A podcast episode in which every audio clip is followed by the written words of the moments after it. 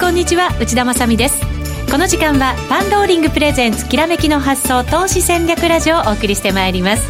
この番組はユーストリームでもお楽しみいただけます。ユーストリームは番組ホームページからご覧ください。さあそれでは早速今日のゲストにご登場いただきましょう。まずは遠蔵さんこと田代岳さん。よろしくお願いします。よろしくお願いします。そして B コミさんこと坂本慎太郎さんです。よろしくお願いしますよろしくお願いいたします番組前に遠蔵さんが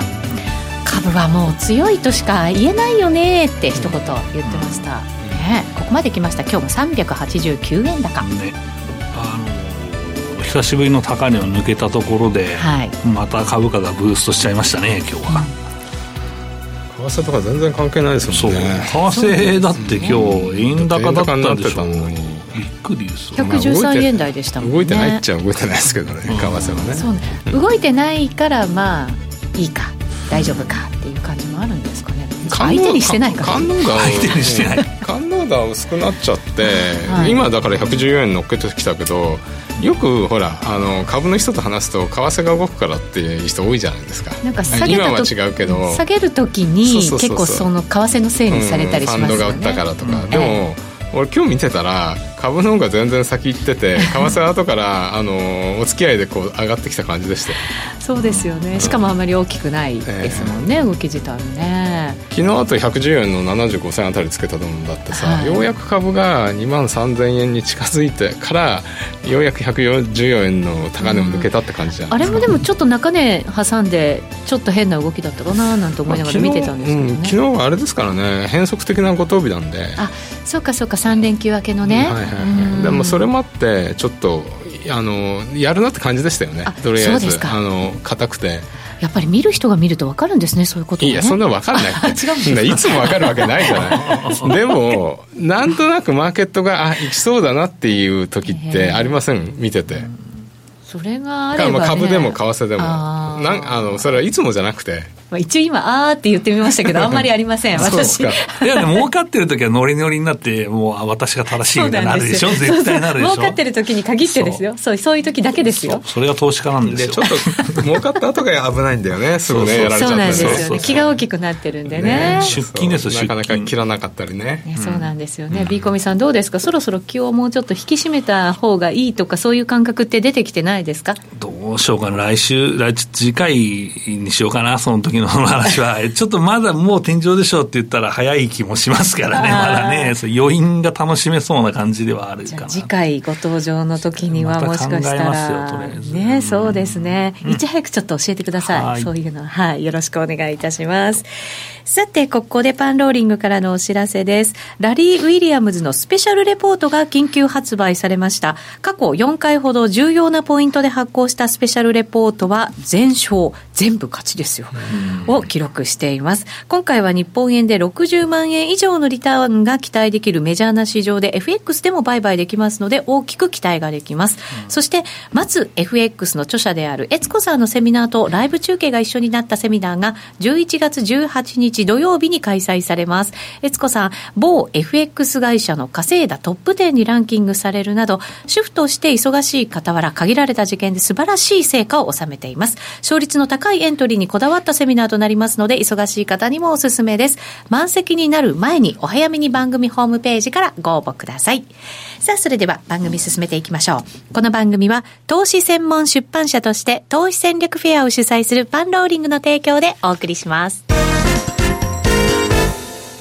改めて今日お招きしているゲスト、遠蔵さんこと田代岳さん、そして B コミさんこと坂本慎太郎さんです。よろしくお願いいたします。よろしくお願いします。B コミさんがまだ決断できないということは、もうちょっと上があるっていうことなんですかね、株は。そうですね、はい、上はもうちょっと見る感じですよね。需給がまだ収まってない感じですね。買いたい人、踏みたい、踏まなきゃいけない人のですね。そういう需給がまだということですね。今日日経平均389円25銭高、2万2937円60銭で終わりました。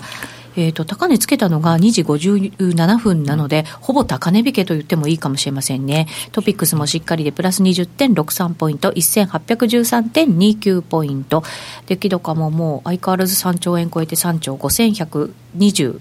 億円。まあ、今の上昇って何なんですかっていうと、はい、まあ、まあ外国人投資家の買いはありましたよね、あってますよね、はい、ずっと、まだまだ続いてるんですけど、ね、今、5週連続、6週連続、うん、はい、ですかね、6週続いてるんじゃないかなと思うんですけど、はい、その後、まあ決算もいいんですよね、やっぱり情報修正あるだろうという話はまあずっとしてたんですけど、それがかなり顕著に出てきているなという。うんセクターもあんまり偏りがなくあそうですか、じゃあ結構バランスよく決算もいいんですね。そうですね、うん、だからそれでさらに買い需要が増えてっていう好循環がずっと続いてるのかなと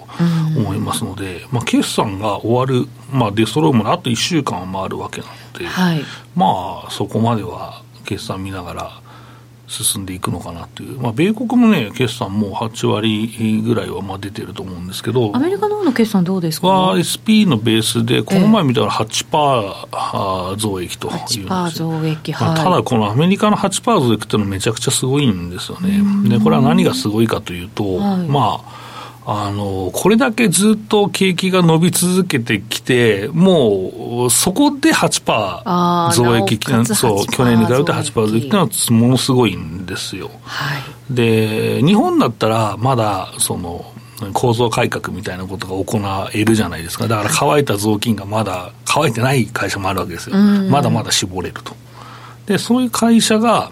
えー、あるから、まあ、その自然と、その、なんていうんですかね、あの、業績は、あの、少しずつ上がっていく。だからその構造改革によって、はい、その、増益要因になるという部分ありますから、うん。そこがね、やっぱアメリカはちょっとびっくりしたところで、まあ当然、まあダウを含めてね、まあ、えー、過去最高数値に、ね、なっているとい。うことかなと思いますけど、ね。はい、本当そうですね、ここからも本当、えー、まだ減税なんかもこれからということですから、うん、そう、ね,、すると、まあ、プラスにはまたなってくる要因ですよね。幅はなんかその減税幅っていうか、あまり期待通りではなかったみたいですけど、それでもまあまあ、まあでも全然ね、減税はいい方じゃないですかね、最初に。20%って、もしできたらすごいって、いいと思います。最初、辛口の人で27、8%いけばいいんじゃないぐらい、そうそういう感じだったんですね。株はもう20%とすごい、もうやりきればね、できれば、あのまあ住宅ローンの減税だけがちょっとあれなんですけど、法人税本当に20%できれば大したもんじゃないですかね。そうですね。そうするとじゃあその辺はまた経済にも企業にもいい感じで影響を与えてくれそうな感じなんですね。株主関係に期待っていうことですね。あと Homeland Investment Act 本国投資法が12%と5%キャッシュで、あのでもアップル1社とかでも20兆ぐらい外にあるらしいんですよね。だからその戻したら、うんやっぱり自社株買いと配当の原資になるじゃないですか。はい。なんか本国投資法の方は前回に比べるとそんなにドルが、ええ、みんなもうドルになってるんじゃないかって話もあるんですよね。かなりかなりの分。だからドル買いの需要にはあまりならないけど、うん、別にあのー、ね配当、増配と自社株買いは別に関係ないから、はい、あの戻ればね、うん、あのドルドルが上がんないあそんなに上がんないかもしれないけどそれはあの株高の材料にはなりますよね。なってくれるという、うん、為替今じゃあそんなに動かないのっていうのはそういう意味合いもあったりとかするんですか？うん。だから今じゃあ、あのー、出口戦略って言ってるけど、はい、まだお金はいっぱいあるわけじゃないですか、うん、出口がスタートしたというその象徴的な意味があっても現実問題してお金はもうじゃぶじゃぶにあって金融相場でなおかつ今業績相場じゃないですか。だ、はい、だダブルで来てるから僕はすごいと思うんですよね、うん、でえー、っとその各国がやっぱり微妙に通貨安にしたいなって意図はありますよね。うん。引き締めの方向に進まなきゃいけないけれども、はい、為替は安い方がいい。もちろん。でまあオーストラリアとかニュージーランドみたいに露骨にあの通貨安がいいとはさすがに日米欧は言わないけど。言えないですよね、うん、なかなか。でもやっぱり微妙にそこら辺をうまく、はい、その一気に一気に引き締めないよみたい的なサインを出してあまりその通貨高にしないようにしてて。だからアメリカしかりヨーロッパしかり、うん、だから為替が動かないとなると株価にとってはいいじゃないですか、うん、企業にとっても安定してくれてるっていう方がいいわけですもんね、ね。急激に動かれるより。でなおかつその中で日本の場合っていうのは110上限円安の上限に今あの一度落ちた後の上限に近づきつつあるんで、はい、この114、115が続けばまた来年増益みたいな、うん、材料にはなる。期待感はね、ね。だからすごくいい状況ですよね。そうですね。ここが発射台だったら、はい、まあアメリカ利上げ、まあ、2、3回は最低あるかなっていう市場の予想なので、うん、そうすると経済も支えられますよね、そう利上げしても。してまあ、そうし、あと米債が結局、ある程度上がるわけじゃないですか、はい、金利が。そうなると、日米金利差開いて、結局、円安もうちょっと見込めるよねと、うん、だからその口先介入的なものがあって、潰されちゃうかもしれないけど、はい、でも、2、3回利上げだったら120まで見えるかもねっていう、その鉛筆舐める人が出てくるわけですよ。そうね、すると、いつも言う来年10%増っていう形になると、なんで今の PR ってまだ買えんじゃんってなると、それが大体年末から、まあ、1、2月かなと。だからもう一段あるとしたらそこかなと、まあ、そこはちょっとまだ先の話なんで、もうちょっと中を見ながら、まあ、ちょっと短期的に上がりすぎてる部分もここまで来たらありますので、うん、そうですね、だからその辺をちょっとですね、えー、見極めながら、また次回か、まあ、年末の特番かあたりで、ちょっと来年の見通しを話したいなと思います。2、3週間ぐらい前から120とかっていうのをちょろちょろ書き出した人がいますよね。120? あ、そんな声が上がってるんですか？来年？すぐ、まあ、このこの流れで年内ではとは言わなかったけど、年度内。そんなに遠くない未来にっていうことで。す、ね、だから115メーター120をもう行くと思っちゃう人が出てくるんですよ。この114年代がキャップされてるじゃないですか、はい、これが完全に115になってえー、そうすると雰囲気が変わると思うんですよね、うん、まあ、別に120までいかなくていいんで、はい、116から118ぐらいをうろうろしてくれると株的には大増益みたいな感じになるでしょ、うそうですね、下手下手に120一気に抜けちゃうとまたあのそうなんですよ 嫌な円安とかそういう言われ方するじゃないですか。日本けしからんとか誰かツイートすると。そうかそうかそうかまたね。あのエコノミストがそのマクロトップダウンであのあのレポートを書き始めて、はい、であの円安は実は増益にならないとかいう話が出てくるんですけどこれねあのゆっくりねあの円安になっていくと増益になるんですよ、うん、急なのはダメですよ。20円とかね、はい。うん、そうじゃなければねあ増益になりますから、円安は。そうですね、まあ、でも今回のその日米首脳会談でも、何か出てくるかなと思いきや、うん、そんなに為替とかに影響するような発言って見られなかったような気もしますね、うん、まあ、あえて材料にしないっていうのもあるでしょう、ね、でも普通普通大統領があのトランプさんになってからそうなんだけど、円高だとか、はい、あの日米間には貿易の不均衡あるってはっきり言ったじゃないですか。そうなんです。でももっと動くかと思ったんですけど。あんなこと普通言ったら3円ぐらい円高になってたんですよ、はい、昔は。動かなかったですもんね。なんでだろうと思いながら、うん、まあ、トランプさんの発言が軽いのかどうか知らないけど。そうね。それしかないですね 実際。それよりもなんかこういうこう企業業績の良さだったりとか、いろんなものがその先行きだったりとかするところが明るいからっていうのはあるんですかね。ねあの、うん、昔の大統領あんなこと言わなかったよね。武器買えとかってさ。もうで投資してくれっていうのはちょっとさすがにそこトランプさんさ大人でさ投資してくれっていうのはちょっとぶしつけか？みたいな聞いて、そうじゃないよな、あの、工場建ててくれみたいな。まあ、あのフランクさは言っちゃいいけどさ。ストレートですよね。そう、わかりやすい。ね、非常にわかりやすいです。はい。何をすべきなのかとか、何をまあ期待してるのかっていうところはね、わかるかもしれません、トランプさんが大統領になった当初、しばらくでやっぱ荒れたじゃないですか、上も下も。だそれはやっぱり何言うか分かんなかった、どんな人か分かんなかったんですけど、今は、そのさっきユッチが言ったみたいな、まあ、その簡単な人ですよと。分かりやすいいですよと。いう形になったんで、そ、ね,、の評価がこの株価の安定感、ボラティティの少なさにもつながってんじゃないかなと思いますよ。よくも悪くも本音だし、やっぱりアメリカが貿易の圧力かけるっていうのはみんな知ってることだから、まあ、そうですよね、でそうバーンとぶちかましといて落としどころはさ、うん、あの人も分かってると思うんだよね。大人よね。大人よね。確かにそうですね、うん、だからそういう意味で私たちも慣れてきたし、まあ、向こうもある程度慣れてきてるしっていう、ね、特に日本はもともとアメリカと仲いいからそこはねすっといくわけですよ、他の国はどうなるか知らないいやここから重要じゃないですか。あのあさってからがそうそう中国韓国は別にいいからあの中国があって。しかもあの30人ぐらい CEO を連れてくんでしょ？みたいですね。だから貿易の話になったらじゃあボーイング300機買いますみたいになるんじゃないの、ね、どうせ。そこはがっつりやりそうですよねなんかね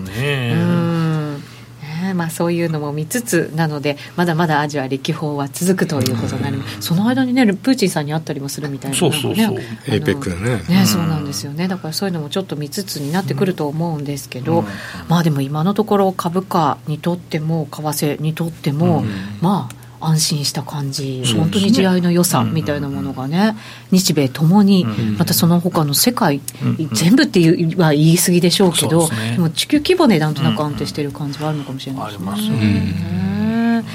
えー、さてさてじゃあ遠蔵さんの為替のレンジも伺っておきましょう。まあちょっと113円115円ちょっとワイドなんですけど、あのー、そうですね。このところないぐらいワイドかな 本音を言うと113円じゃあ70114円70ぐらいですかね。あ縮こまった。そうですね、そうか。でもまだレンジ内ですね。うん、うん、あの昨日の75のとこで一気に15円いくかなと思ったらやっぱりそうでもないんで、はい、やっぱりちょっと為替は今脇役ですよねあの株に比べたら、ね。うん、だからちょっと今みたいなダラダラがでユーロも1.16割で止まっちゃってるんですよね、はい、これもね、うん、下げるようにも見えて下げ止まって戻りは弱いんだけどそうなんですよ。落ちないんですよ。そうなんですよ。だからどちょっとね為替が今小休止してるのかなと。ただここにちょっと不安なことが、まあ、5つぐらい挙げています。えそんなにあるんですか、うん、5つも？いや不安っていうか、うん、あのポイントがね。ポイントはい、はい。でまあ、今日レンジレンジよりこっちの方を注目してもらいたいなと思うんですけど、はい、長短金利差が縮小してるんですね。で2年債の金利差と10年債の金利差がアメリカですね、0.7%ぐらいしかないんです、これは2007年以来かな、だからあのかなりのショック、うん、のあれなんですよ、うん、だから要はあの時も売り上げをだーっとしてたから、短期がこう上がってきてたんで。はい。ででもインフレが、あの加速しないんで2.4とかって超えてこないじゃないですかあんまり。10年債は。だからあんまりこう縮小したときにこの金利水準がシフトするときに株と為替があの今の動きが続くのかどうかっていうのは今後のテーマですよね多分。やっぱり影響あるあると思いますよ、いずれそこに、あのだから今のぐらいで、あの10年債が2.4とか2.5のうちは問題ないと思うんですよ、でも2.6とか超えてくると、多分株価にとっては、うん、あのやっぱりブレーキ材料になるかなって感じはしますよね。だからそこら辺の、はい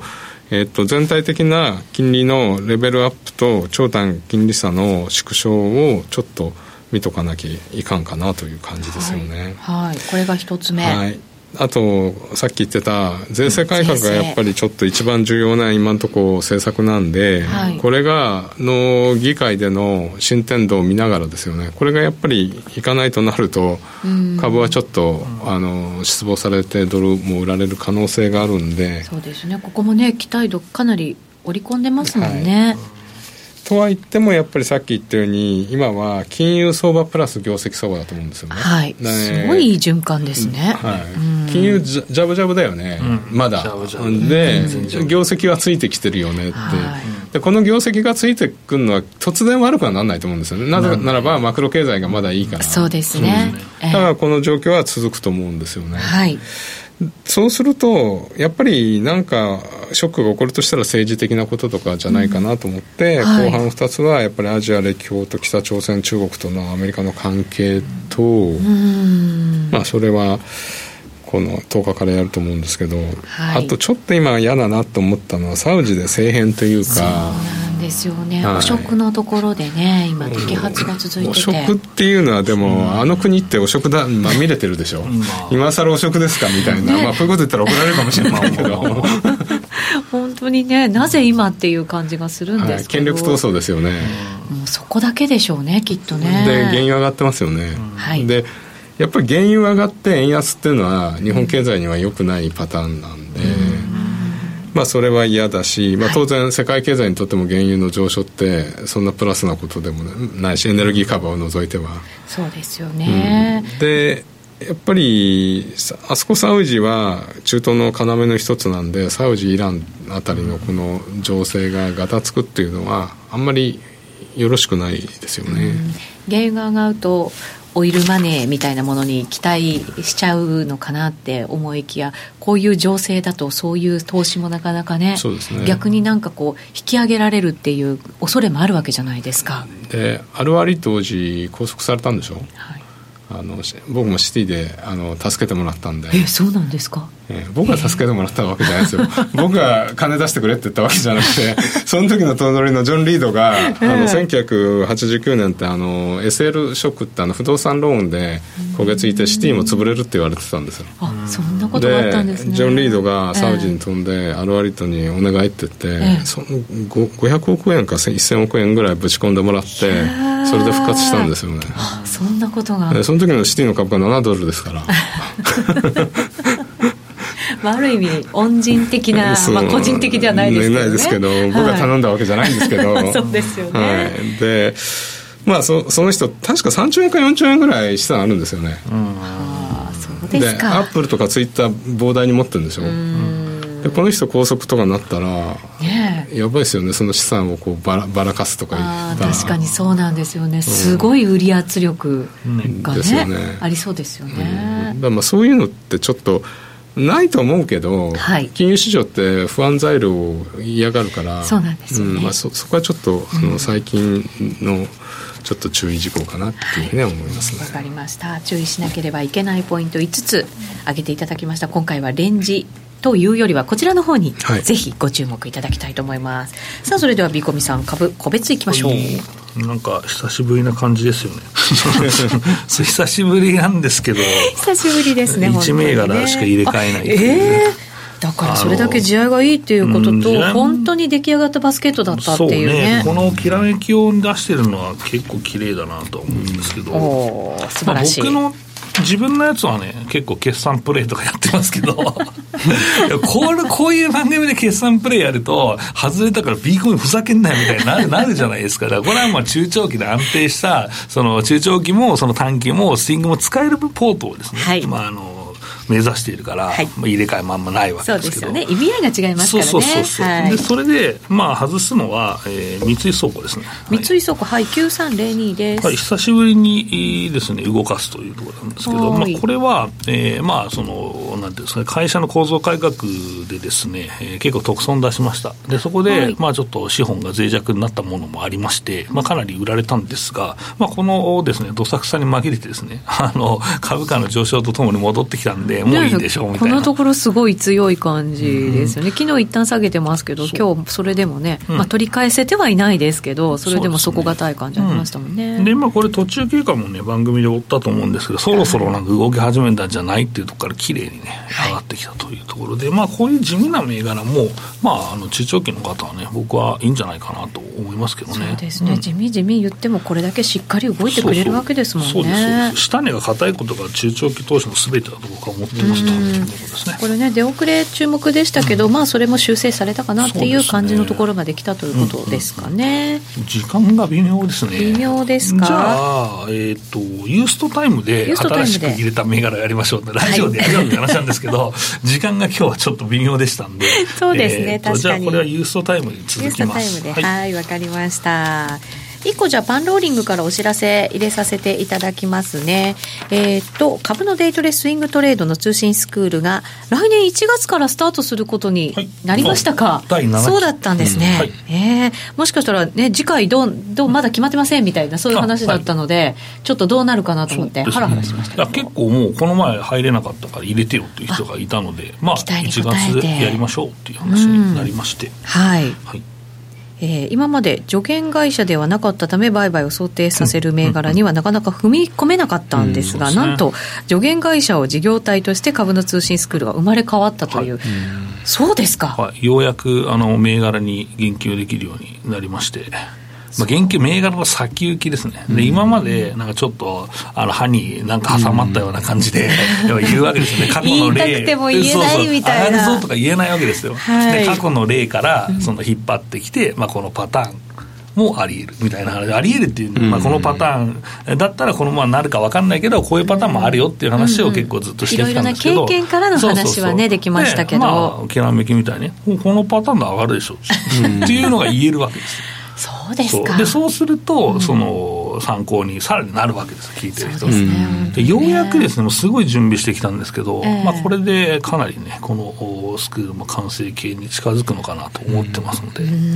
ぜひ。はい、ぜひぜひご参加いただきたいと思います。より具体的なお話もいただけるようになったということでございます。聞けば明日の相場にすぐに役立つ。ね、はい、そして長期的に見ると自分の力にもなっているという、うん、えー、株のデイトレスイングトレードの通信スクールででございます。来年1月から7期目がスタートすることになりましたので、えー、こちらもですね、詳しくは番組ホームページをご覧いただきまして、えー、ご応募いただきたいなと思います。今なら早期割引価格で、しかも予習と普段の相場を踏まえて、復習もできるデイリー動画、12月から視聴することができますということですから、今の期からもう入れるっていうことですよね。うん、今、そうだ、1月から始まるんですけど、うん、12月から、はい、えー、見れると、早早期特典としてですね。はい、はい。そうするとだからスクールが本格的に始まる前に予習もできて、で、えー、今の相場にも役に立つと、うんうんね、トレーダーにも役に立つということになりますので、はい、ぜひぜひお早めに、えー、こちらはお申し込みいただいた方がいいと思います。早めに申し込めば早めに使えるということになりますね。いいことだらけですね。はい、ぜひぜひ番組ホームページからご確認いただきたいと思います。さてこの後ユーストリームのところでは個別銘柄の話まだまだ踏み込んで、うん、はい、聞いていきたいと思います。できなかったのでそうですよね、はい、今なんかね、まあ、ファンダもしっかりね固めておきたかったんで、うん、今日はそちらの話に、はい、はい、偏ってしまいましたがぜひユーストリームの部分で聞いていただきたいなと思います。ご覧になっていただきたいと思いますさてそろそろラジオ番組はお別れの時間が近づいてきました。今日しっかり強い相場でしたけど明日に向けてなんかビーコミさんアドバイスいただくとしたら。そうですね、はい、やっぱりもう主力株が中心に上がってるので、うん、まあそれがもう少し小さい株に波及するかなっていうところが、はい、ポイントかなと思うんですけど、ね、ここまでの上昇でどうですか？小さい方に波及したっていうのだったんですか、まあジャスマザーズまではないんですけど、えー、でもそろそろこれだけ上がればいいんじゃない、まあそういうところにお金入るかもなっていう気に今なってるので、うん、本来だったらその辺にも波及してもおかしくない、普通だったらめちゃくちゃみんな儲かってますよ多分。でも超イケイケ相場なんですけどそれはちょっと温度差が今回出てますので、はい、やっぱり主力だけでこうガッときた相場ね、うん、そうなんですねそうするとじゃあ今後そのもっと小型の方に波及してこないとこの相場なかなか、うん、なんていう厚みが出てこないってことになるんですかね、なんでそこがあると皆さん、い、い正月が過ごせるということだと思うんですけどね。ねみんなでね いいお正月過ごせるといいかなと思うんですけどね。はい。遠藤さんどうですか？明日に向けてのアドバイスまあなんかこの時間になるとドル高になってるんで またちょっとじわじわドルが買われてきてますよね。そうですね。まあこれでどこまで行ってくれるかなんですけどね。間違って115円超えたら面白いですよね。どう間違えですか